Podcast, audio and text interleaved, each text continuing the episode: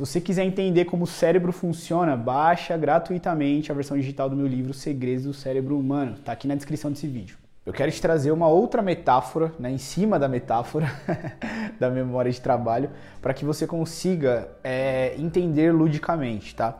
Imagina que a sua memória de trabalho é como se fosse um malabarista que tem a capacidade de fazer ali o malabarismo com algumas claves. A memória de trabalho de algumas pessoas consegue fazer com duas claves, algumas conseguem com seis, que é a média, e algumas conseguem um pouco mais, com oito. Independente de quanto consegue, você vai poder futuramente usar a memória de longo prazo como um aliado, tá? Como se você tivesse, digamos que, dando braços a mais para esse malabarista e a partir daí ter uma capacidade maior de conectar as ideias novas. De qualquer forma, é extremamente importante que você entenda, né, que quando esse malabarista estiver fazendo ali o malabarismo, ou seja, imagina que as claves são os conceitos que você jogou para dentro do seu cérebro, os conceitos novos que você jogou para dentro do seu cérebro.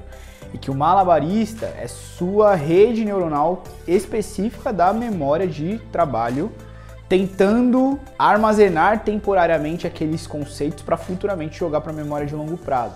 Imagina que esse malabarista está lá, tem a capacidade de, com seis claves e você de repente joga mais quatro na mão dele. As chances são que ele vai derrubar tudo. Então é importante que você entenda que independente se o seu malabarista, né, ou seja, sua memória de trabalho comporta seis claves, dez claves ou três, né, já sabe que é uma capacidade limitada, as chances são que não vai dar para aumentar isso, mas é importante que você entenda qual é esse limite tá? Justamente para que você não adicione claves a mais, mesmo que você seja uma pessoa que tem um malabarista que consegue fazer com 10 claves. Da mesma forma que uma memória de trabalho que tem uma capacidade de trabalhar com duas claves, se você jogar mais quatro vai derrubar, a pessoa que tem a capacidade de trabalhar com 10, se você jogar mais quatro também vai derrubar, tá? Então isso não tem a ver com quanta capacidade de memória de trabalho você tem, e sim com você entender qual é o limite da sua memória de trabalho para não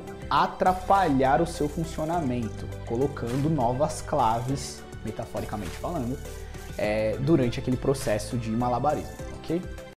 Essa aula completa está disponível na plataforma de neurociências exclusiva que eu criei para os leitores do meu livro. Se você quiser ter acesso, baixe o livro gratuitamente no link da descrição.